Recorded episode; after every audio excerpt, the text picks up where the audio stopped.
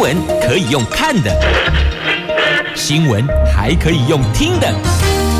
亲切的早安问候，专业的新闻分享，欢迎加入美英主持的 News Online，说新闻给你听。亲爱的朋友，大家好，大家好，大家好，欢迎您再度锁定收听 News Online，我是美英，我是谢美英。在进入今天三四大报三则头版头条新闻之前，先来关心今天。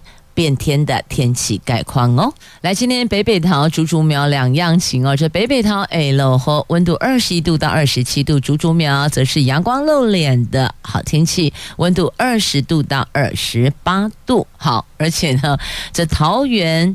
台北、新北的白天晚上都会落雨，而新竹县市苗栗无论白天黑夜都是晴朗的好天气。好嘞，好天气当然要有好心情，要有阳光好心情啦。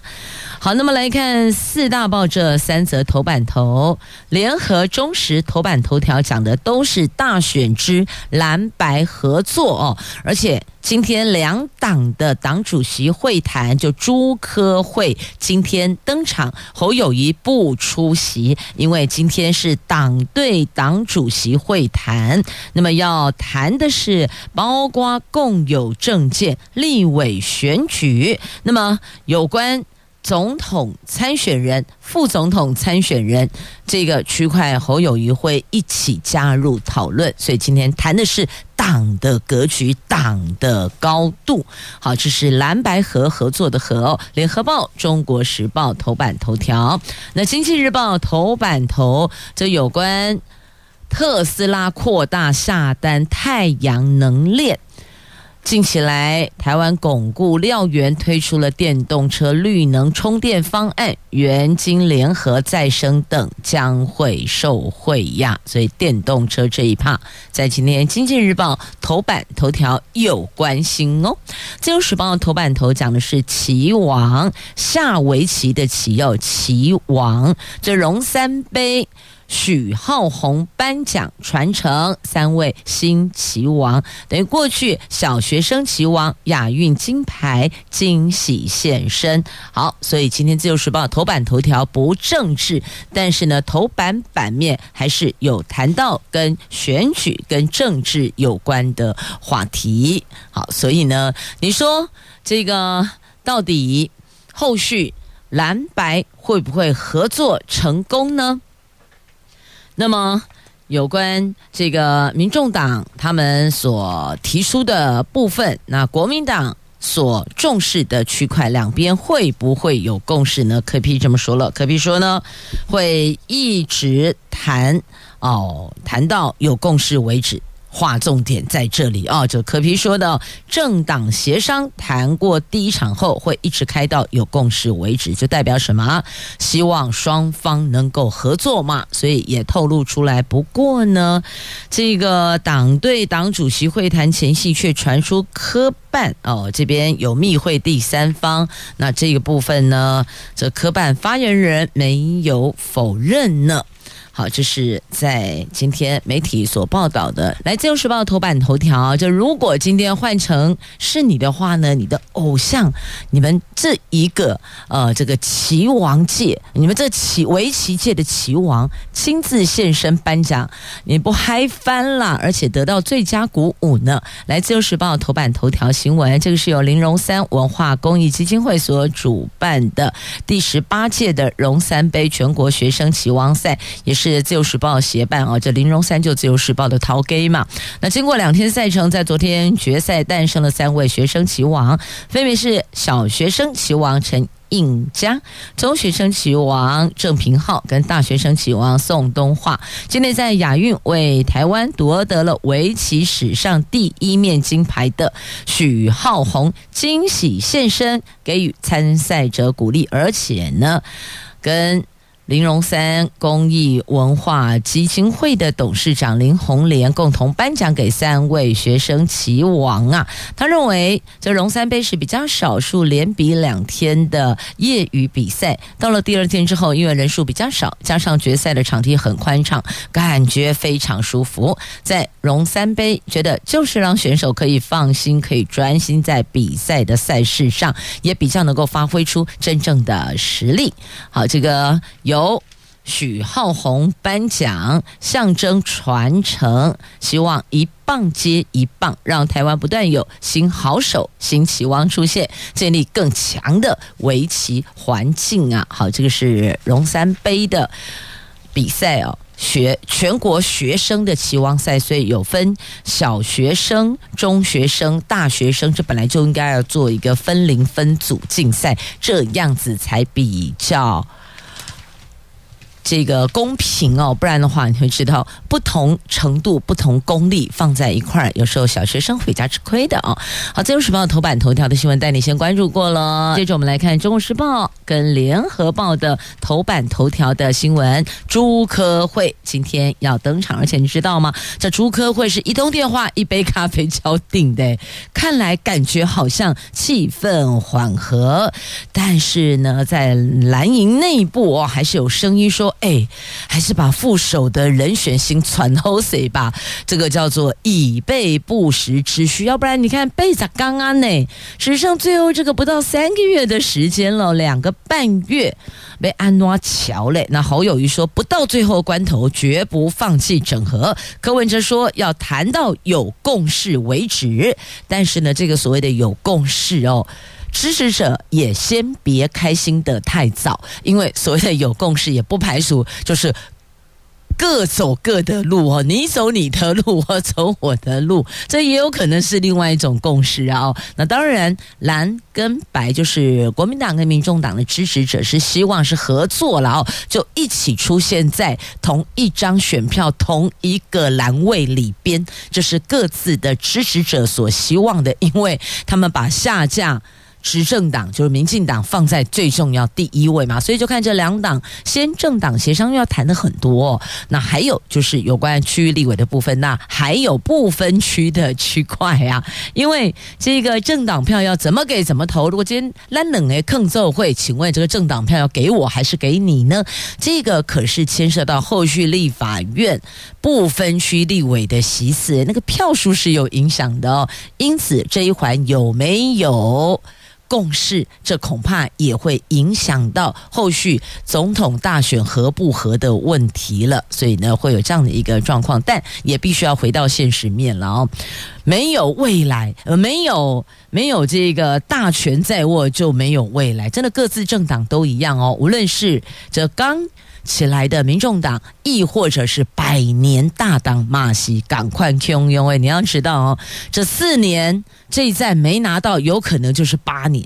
八年后，那么这八年变化非常非常的大。甭看别的，你来看看这若干年前的亲民党就好了。甘美坎梅贝尼楼安内安内安内这这样子的这个折腾哦，所以最后你看看也是就这样了。因此呢，这两个政党，无论是国民党还是民众党，如果真的是为了各自的大我着想，那么就应该要把小我往后放。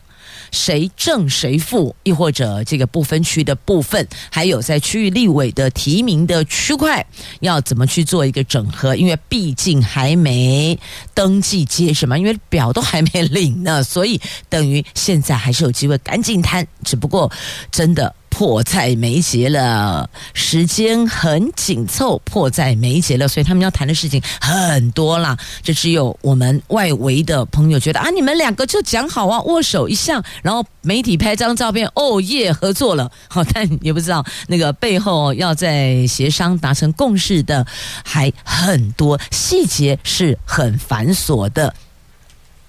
的蓝白整合进入政党协商阶段，国民党主席朱立伦跟民众党主席柯文哲今天将进行政党协商会议，但是第一场会谈没有国民党总统参选人侯友谊，这本来之前就已经先透露过了。这主席对主席，因为侯友谊你就不是国民党主席啊，现在是朱立伦啊，所以朱立伦跟柯文哲谈，这不是总统候选人的这个协商，而是。党主席对党主席，所以侯友宜没出现很正常啊。这个其他人脉哦，刚才环都嘎北掐北关哦，那怎么把侯友宜放旁边没有？等进入这个总统的区块的时候，侯友宜就会参与了。侯友宜之前也说过了嘛，反正基本上这一局大致上就是朝向合作的方式来努力哦。那么科比也说了，一定会有侯友宜当。要谈到总统的部分的时候，一定会邀侯友谊、朱立伦跟他三个人坐下来谈一谈，好，怎么样选择出最强？总统、副总统参选人，最后一定就是三个人坐下来谈。好，那么政党协商本来说是上礼拜五十一月二十七号，但是因为柯阵营这个推迟到今天，其实也没差了多个周末，他们可能有些事情要再谈得更清楚、更明确一点哦。那只是呢，在两位党主席要会谈的前夕，却传出了柯 P 在。昨天下午的五点，先跟红海创办人郭台铭密会，对此科办发言人没证实也不否认，就不哭不笑不点头也不摇头了。何者这都是股票上市公司吗？半导体三 C 大厂啊，这个股票上市公司确实对于市场传闻，那现在我们讲到政治有这个江湖传说了哦。向来都是不哭不笑不点头也不摇头，只说不清楚，所以还是给了你一个不不清楚。好，那民党跟民众党约定哦，今天高颠簸啊，九点半在一百分钟后，两人就开始进行政党协商了。那与会人。包括朱立伦、柯文哲、科办主任周修、周瑜修，还有国民党副秘书长江俊廷，双方将针对建立联合政府的方式，争取立委席次极大化、最强的在野总统候选人产生的方式，有这三点要讨论哦。这三点，不管是其中哪一项，拢爱公就顾委内哦。联合政府这个要讲的议题内容范围很大，那立委席次极大化，这里都要大概来角力敲矿买，那最强。在野总统候选产生方式哦，因为现在就有说这个初选啊、全民调，反正现在告诉你啊，你要做民调嘛，不会糊啊、存归纲啊，所以可能就是直接协商了，直接协商就没有民调的问题了。好，那预计进行五十五分钟，会后会举行联合记者会对外说明。不过我觉得五十五分钟要谈这三样，要把细节都谈清楚，我觉得蛮难，所以比较有可能是呢，两位党主席先把。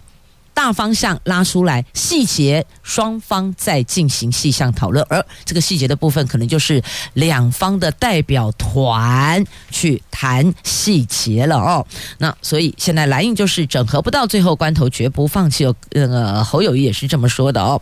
那么朱立伦也是这么说的。那么柯 P 则说要谈到有共识为止。确实，柯 P 脑袋还是灵光的哦，因为这不合作，两党。就是越来越小，可能最后 maybe 谁这个影响力或是能够在监督的力量，可能都会越来越萎缩，这是势必然的哦，因为必须还是要面对最现实的问题，所以呢。政党领导人要务实，务实很重要。那只是不知道待会会如何哦。那再来呢？这赖神赖清德，赖清德指中共希望在野党合作。那侯友宜轰，你这个是抹红，难不成中共挺你吗？所以其实我们不要去管中共挺谁呀、啊，挺谁，他挺谁，关我们什么事啊？他又没有办法来决定这张选票投给谁，决定。台湾下一任国家领导人是你跟我，我们才是中华民国公民，我们才有投票权呢。所以管他中共挺谁不挺谁，还是引导的代志。我们新桃李啊好定，要怎么样才能让台湾未来更好？哪一组是？最强候选人能够让我们生活最好，这个才是我们要去支持的，对吧？好，那接着我们来看财经新闻，《经济日报》头版头条，来看看这个电动车。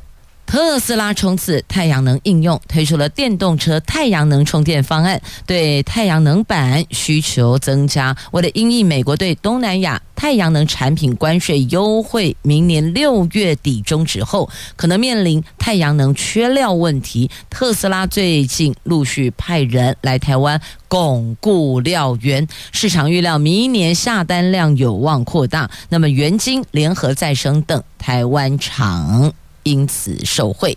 那针对特斯拉扩大下单，元晶发现系统说无法评论单一客户，强调明年海外电池订单确实有增加，主要客户则在美国。你看，这已经告诉你美国，然后确实订单有增加哦。那估计下单量会比过往增加三成。目前公司正积极调配产能，满足客户未来的需求。那过往特斯拉就是我们台湾太阳能厂高度关注的大客户，元晶先前拔得头筹，拿下特斯拉太阳能大单，主要供应特斯拉屋顶型太阳能发电专案，同时也获得特斯拉执行长采用于低轨卫星发电。所以业界透露，这次特斯拉扩大来台湾寻求太阳能相关支援，最主要的伙伴仍然会是元晶啊。所以你看多厉害，已经。先行看到了未来可能发生，因此现在先来巩固料源，先行下单，这个就叫做超强部超前部署，也可以说是超强部署哦。因为知道要提前避免后续万一缺料，没有办法生产产品供应市场的危机，所以先行巩固，这个是对的哦。那么再来看我们的台湾股市哦，在台湾股市反弹。盘坡要看三大讯号：第一个，量能是否达到三千亿元；第二个，全球股汇还有债市的走势，股市会是债市的走势；第三个，台积电股价站稳五百二十一元之上。所以要看这三大讯号。就上个星期，台湾股市一度面临跌破一万六千点大关的危机，在八大公股行库护盘下，上星期五站回了一万六千一百点之上。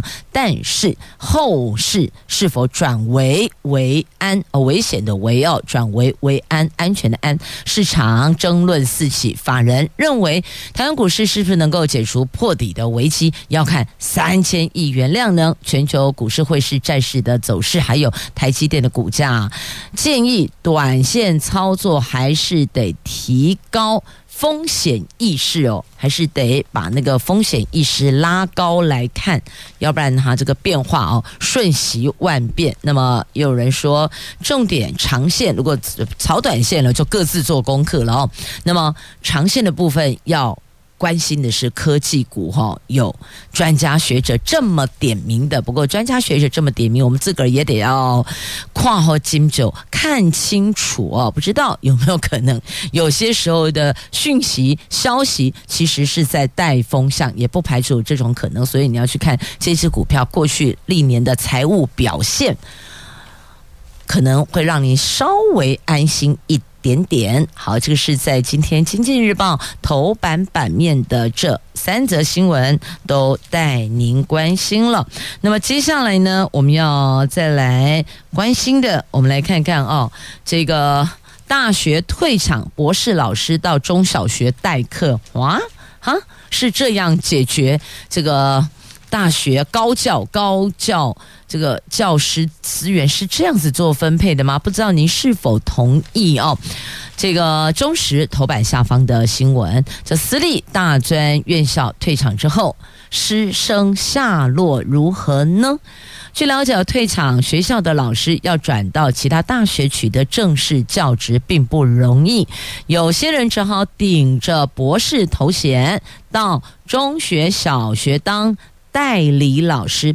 或者是呢，干脆直接跨越台湾海峡西进到大陆大学任教。学生被安置到新学校之后，面临很多的困难点。他们有感觉自己好像是颗球被踢来踢去呢。好，有某位老师本来是在这个技术学院任教，然后后来学校在二零一九年八月一号停办后，他只好到其他几所大学兼课。他说。原来学校六十位到七十位的老师，现在十多位老师已经到对岸去教书了，有五六位在国内其他大学担任专案教师，其中一位最近终于转为正式教师，其他人则在国内大学兼课，进入业界或是干脆就退休了。所以你看，这个退场的大学的教师哦。这教育部是没给安排的哦，也没给推荐的，得自个儿谋出路啊。那现在中小学非常缺。代理教师就代课老师哦，退场大专校院的许多老师因此纷纷转进这个领域。那不久前有一所国中还问哦，询问还有没有？大学的这个退场大学教授要到国中去当代理老师的哦，所以你看看这个现在我们要站在学生的立场来看呢，说哇，教授哦，博士教授来教中小学，在学生端、家长端可能是还蛮开心的哦。那么在大学教授这一端来看待，可能多少就有一点点小心酸了。虽然同样都是教育。但是呢，中小学的课程可能比较难以让大学教授去发挥他的专业到极致，了解了，因为课程的深度广度不一样嘛，所以难免会觉得，呃，本来可以尽情发挥的，那现在好像这个变成这有点哈、哦，这个大材小用了。但在学生端跟家长端也是开心的。不过我还是要回过头来告诉您哦，这老师。跟学生的沟通要能够顺畅，老师所教的学生要能够听得懂，那才是教育。对教育来讲，才能够达到教学的这个本质目的嘛。如果。老师他有很丰富的这个学识涵养，呃，可是呢，这个用教学的这个这个方式或语言哦，你用教大学生的方式来教中小学生哦，未必见得那个学习的效果会是好的。所以呢，彼此双方都要微调一下哦，这个教。跟学两端都要微调一下，要不然的话就有点可惜了，对吧？哦，大学教授、博士来教中小学啊，那当然希望都能够学习到最宝贵的专业呀。接着我们来看《中国时报》头版下方的新闻啊，这国难当头，没想到这个总理的孩子竟然还继续留在美国，当然民怨沸腾啊！这谁呢？以色列。这后备军人埋怨，我在前线，因加迪海滩享受人生，这怎么会对呢？以色列总理尼坦雅胡二十八号宣布，对哈马斯的战争将进入第二阶段，而他们的军队将扩大在加萨的地面作战。然而，在这两方冲突三个星期后的报道指出，总理的两个儿子却在美国没有归国，因此社区媒体上饱受国人同胞。跟军方就军人私下哦，就猛轰说，为什么不在以色列呢？这战争开打后，以色列对三十六万后备军人发出召集令。英国《泰晤士报》先前刊出了一篇文章，指出许多以色列后备役军人纷纷抛弃外地的工作或是学业，从海外飞回母国参军。网络上却有数以百计的人质疑：哎，总理的孩子留在美国没有回到？到以色列批评他抛弃了国家，确实哦，因为这个父亲的身份是以色列总理，而现在这个家国战争之际，你怎么会继续留在美国学习呢？其他的以色列国人。有的把工作抛了，有的把学历给中断了，就是赶紧回国参军，要捍卫国家。没有国哪来的家呢？这没有家，坦白讲哦，这没有国没有家是非常悲情的。你知道那个什么叫颠沛流离、流离失所吗？就是这个样子的哦。所以这个恐怕还是要总理来说清楚，来面对。那或许他会说，你会发现很多时候，你嘎把人家拢嘎来，嘎嘎的家就嘎被叮当。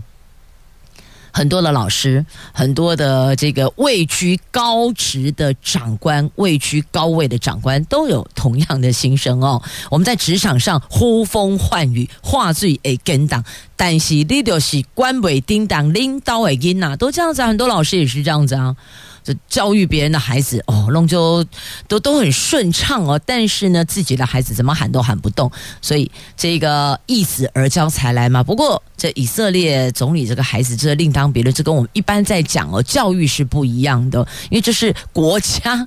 国家存亡之际呀，虽然你们可能觉得说哈马斯最后起不了什么太大作用，但是这个当下的观感会很差，知道吗？因为林巴巴喜总理，你父亲下令所有的后备役军人上战场，结果你却在美国没回来，这个就真的比较不好交代过去了。难道你是留在美国当人质吗？这不是嘛？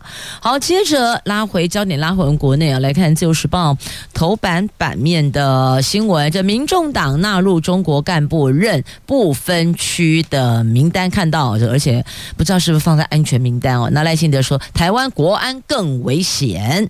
这民进党总统参选赖信德昨天到新竹县市辅选的时候，抨击如果民众党把自称是前中国干部的徐春英列入不分区名单，那。台湾国家的安全就更危险了。他很遗憾，国民党跟民众党合作，竟然是从破坏国家安全开始。民众党主席、总统参选人柯文哲应该要考虑国安问题。赖神说很遗憾。那柯 P 说有身份证没有参政权，这个就不是法治国家。所以呢，这民众党的事儿，你还是得问一下民众党主席嘛。民众党主席柯文哲说，如果拿到中华民国身份证的人没有参政权，那我们国家就不是法。法治国家，如果徐春英真的当上不分区立委，他们初期会设立惯例，既然有争议，就不要让他参加外交国防委员会嘛。所以柯文哲认为这个不会有太大的问题，因为既然是不分区，还是要听从党的安排跟指示，所以不会让他到外交国防委员会。你就可能在其他的部分关心一些这个新住民等等都可以嘛。那徐春英。他在二零一六接受媒体采访时透露，他曾经获分配工作是大陆国家干部，但是在身份惹议后，他才在上个星期澄清，未曾在中国加入共产党，所以说他不，他没，他呃没有加入共产党，就是他不是共产党员，他也没有对媒体说过自己是中国国家干部，所以他有否认。好，所以到底真相为何？那这个就让民众党对大家说清楚，讲。明白，但我必须要说，如果照这样讲起来的话呢，是不是都觉得每一组候选人都让我们觉得很忐忑？哈，赖神也有自己的一些主张立场。那现在又看到民众党又有这样的一个安排跟分配，所以呢，则不知道大家看到这样的一个新闻，您心里的感受是如何呢？好，大家可以想一想，但。不需要去影响别人的观感哦，自己思考。好，这是《自由时报》头版版面的新闻。那接下来这一则新闻，我想应该要留待节目下段再带您来关注，因为这可能要讲的比较多一些些。那如果要讲比较多一些些，好，我先送上这可以讲的比较快一点点的新闻哦。好，必须要告诉您哦，这个。违法的事情是不能做的哦。来看看这个，因为纠纷结果呢，提着汽油泼洒烧了这一家刺青店，结果一死一重伤哦。那里边的这其他的这个物品当然也毁损了，物品这个放一旁，人命摆中央啊！你看，这个是屏东，屏东市十九岁的许姓男子跟。某刺青店有一些纠纷，九号昨天凌晨四点多，涉嫌到刺青店泼汽油纵火，造成了住在刺青店三楼的老板重伤，老板娘死亡。警方锁定对象后，昨天下午两点多。把他给逮捕到案，那受害者亲友都超气愤的哦。这到底有什么样的一个纠纷？你必须要置人于死呢？真的没有必要。其实有时候很多时候是那个气头上，你就一口气咽不下去，所以。现在的社会，现在的生活节奏，现在的压力都越来越大，生活节奏越来越紧凑哦，这压力越来越大，那怎么样舒压？这才是重点所在哦，要不然今天看这个不顺眼，明天看那个这个也不顺眼哦，就会有很多很多的纠纷发生，然后事后再来万谈懊悔，这为时已晚哦。所以还是提醒大家，这如何舒压？那再来情绪的当下，离开现场，深呼吸，而且尤其是朋友之间、同事之间啊，这个讲亲朋好友、同事之间呢，难免情绪来的时候，开口没好话，绝对没有什么好听的话。那所以也是提醒大家，人生海海，海海零星啊。所以很多事情如何看淡、放下、舒压很重要。接下来我们来看联合报头版下方的新闻，大家可以一起来讨论这一个话题，有关计程车临停的问题哦。这违规检举记点，这个心智惹来民怨。你不要认为只有问讲哦，这有意见，其实乘客也有意见哦。为什么呢？来。且听我细细说来，这个在今天联合报头版下方的新闻。交通部今年六月三十号起恢复民众可以检举人行道、行人穿越道等违规临停，因为违停记点新制也加严到。一年满十二点就吊扣驾照两个月，职业驾驶忧心生计，所以纷纷陈情，更预告明天要发动百辆计程车包围交通部抗议。支持交通改革者却认为违停就是不对，否则谁要守法？使检举以及记点新制上路满四个月的现在再度掀起论战。好，那当然，如果站在这个交通改革，你违停就是不对哦，就。就我们在理上说得过去，但问讲也说啦，他说：“那我们要停在哪里呢？”好，问讲的部分我们先把它放到另外一端去。我们先来看乘客，我们站在乘客的立场来看待，那到底哪个地方我才可以上下计程车？也就是说呢，我嘛不对趟酒家楼家，有时候一些步履蹒跚的长辈，亦或者呢行动不是那么溜雷的乘客啊，可能有一些其他的原因哦。所以你让他要走走走走两百公走这个五百公尺八百公尺一公里后到计程车招呼站，亦或者到这个黄线的部分去上下车。坦白讲，有些轮椅族他们真的没有办法做到，所以。回归过来要要问的是，请问我们的临停区在哪里？其实现在我们集合式大楼，你看到一楼几乎都是画红线，你放眼望去，规条东西昂爽，整条都是红线。那如果今天我们大楼的这个呃停车场并没有设置一个可以让计程车下来，在就是呃乘客上下车的这个位置，就是说我们的住户要搭乘。计程车，如果他也会很不方便哦，所以。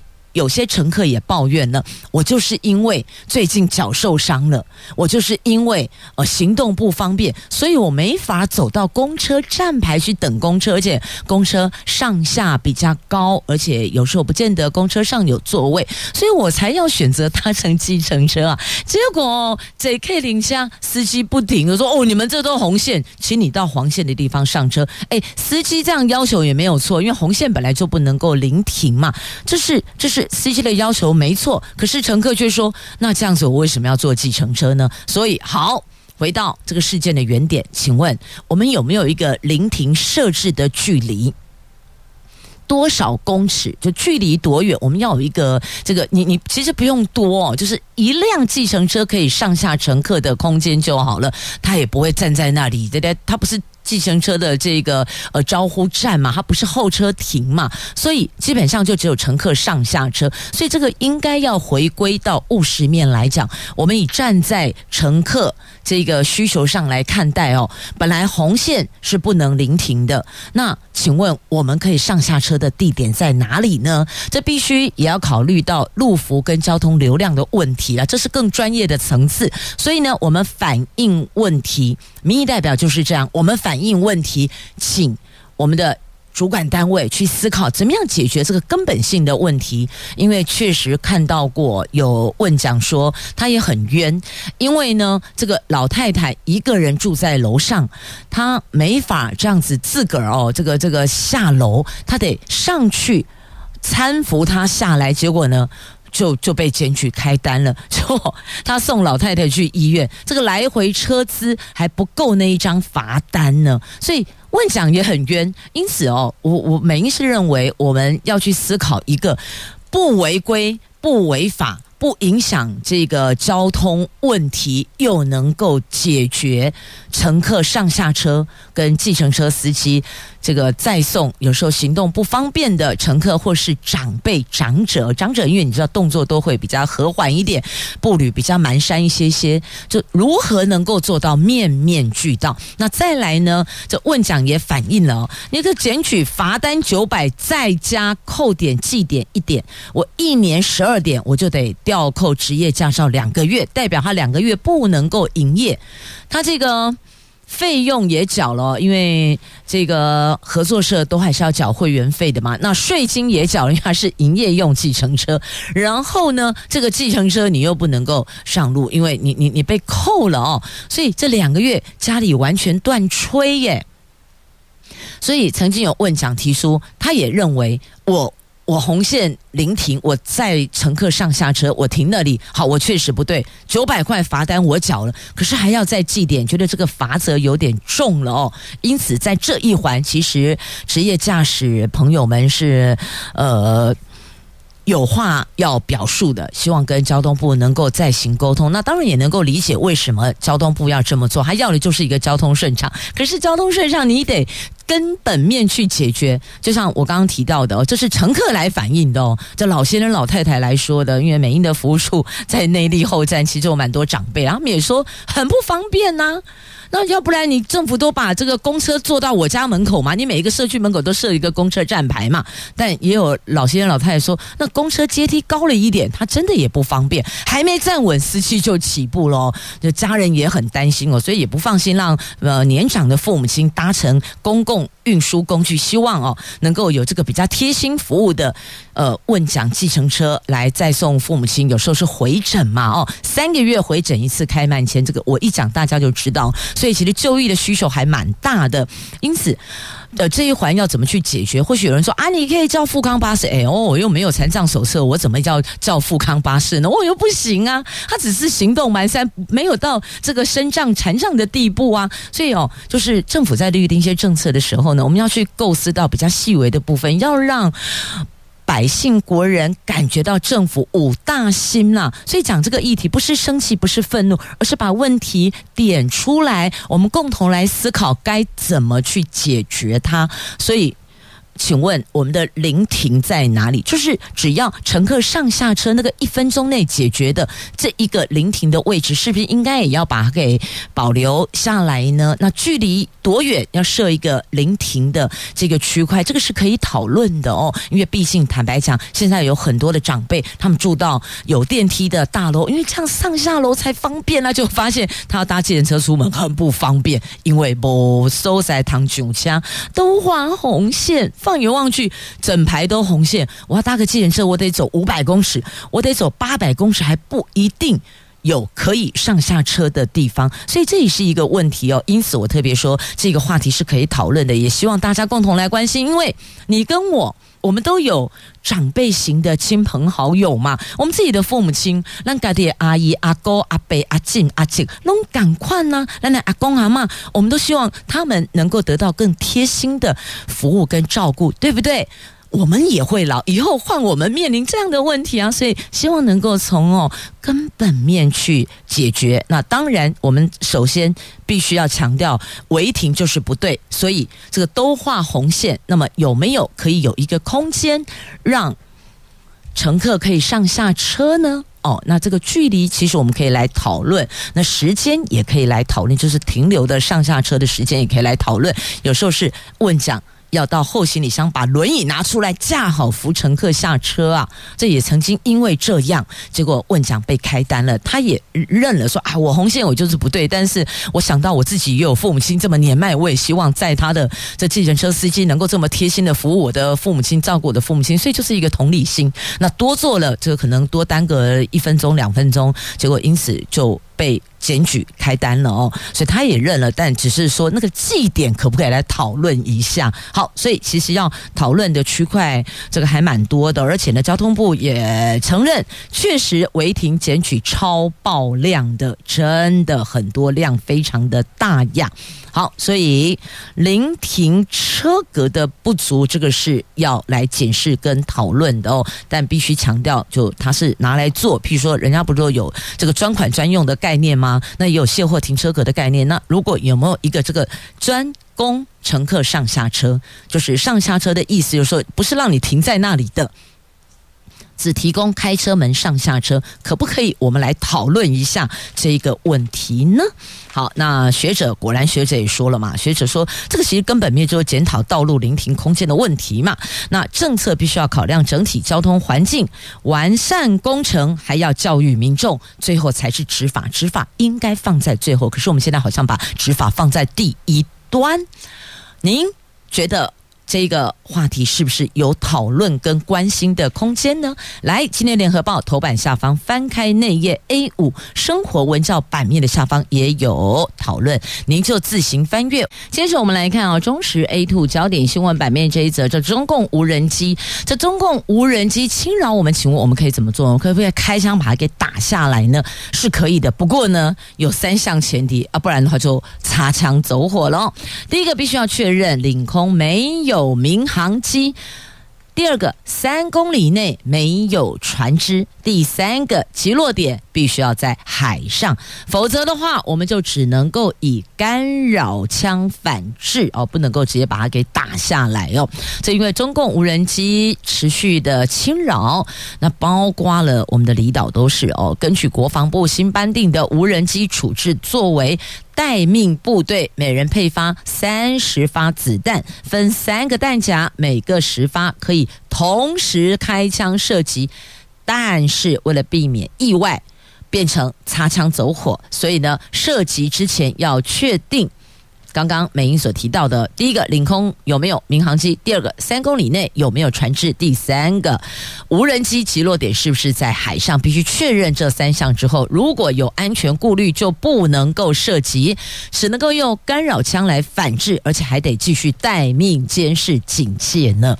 好，这个就是面对无人机的侵扰，但是也不能够轻易的开枪啊！哦，好，再来看一下这个氢能巴士，氢能。巴士明年上路，日本、韩国车抢着要登台，台湾的台。冲刺二零五零净零碳排的目标，交通部力拼明年启动氢能公车试办，点燃日本、韩国的角力战火。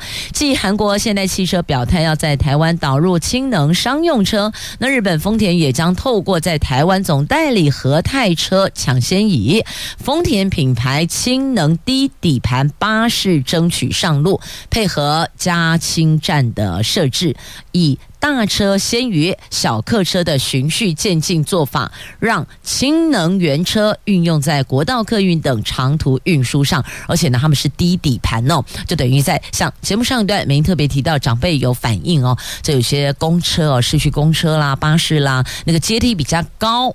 他们会比较不稳哦，那么底底盘是比较低的，但同样的也不保证你上车一定有座位哦。好，那这个讲是环保的话题，因为二零五零近零碳排是我们要冲刺的目标哇。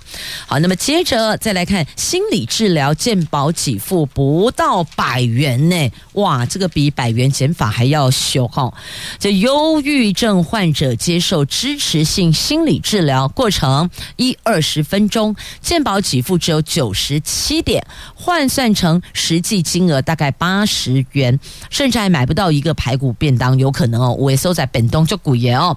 那根据健保统计，去年情绪障碍就医人数有两百二十九万人，只有三十四万人进一步接受心理咨商，多数患者仍然得靠药物控制情绪，让临床医师大叹，医疗专业是越来越。越廉价了，而且我们的心理卫生资源也不足啊！哦，这心理健康服务也是不够的。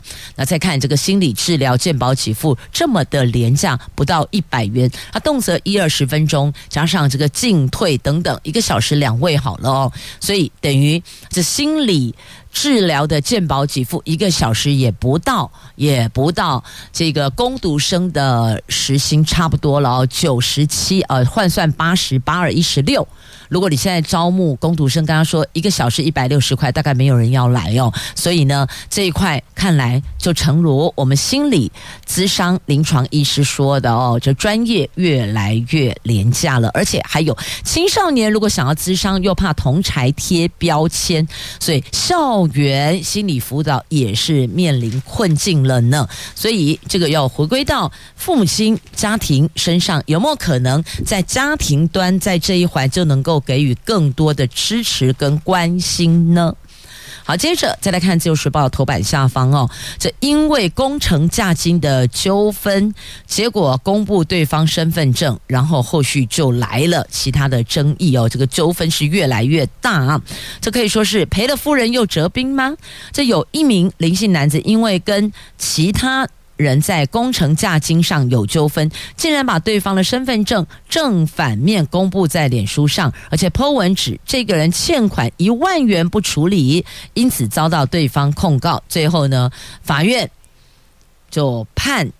两个月一颗罚金六万元，你看，你本来讨一万块，就最后要赔六万，而且还是赔给政府，得不偿失啊！哦，所以在这里告诉大家，不可以公布任何人的个资，了解吗？即便你跟他有什么纠纷，有纠纷寻法律途径，不是用公布他人的身份证，亦或者这个住家电话等等的方式来讨债，这个方法用错，反而让自己荷包先失血了。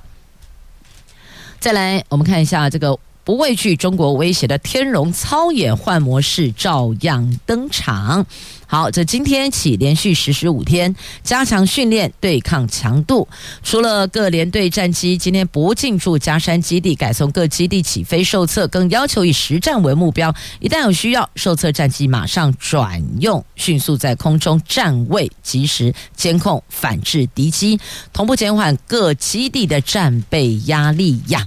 好，那么接着再来，最后我们看一下这个图文哦，大和黑拉哦，蓝蓝贡黑的拉啊险哦，台湾成功繁殖量产，日本黑蚬研究所长跨海取经，虽然学历不高，但是呢，靠着自学不断研究，成功繁殖量产，创下年营收三亿台币的产值，这位养殖业的台湾之光。是李威如，他只有小学学历，在台东知本海边养殖大河黑蚬，就是用自学跟不断研究，才有今天这一番成就。所以这也告诉大家哦，真的学历不是那么的绝对，后天的学习。才是您制胜的王道啊！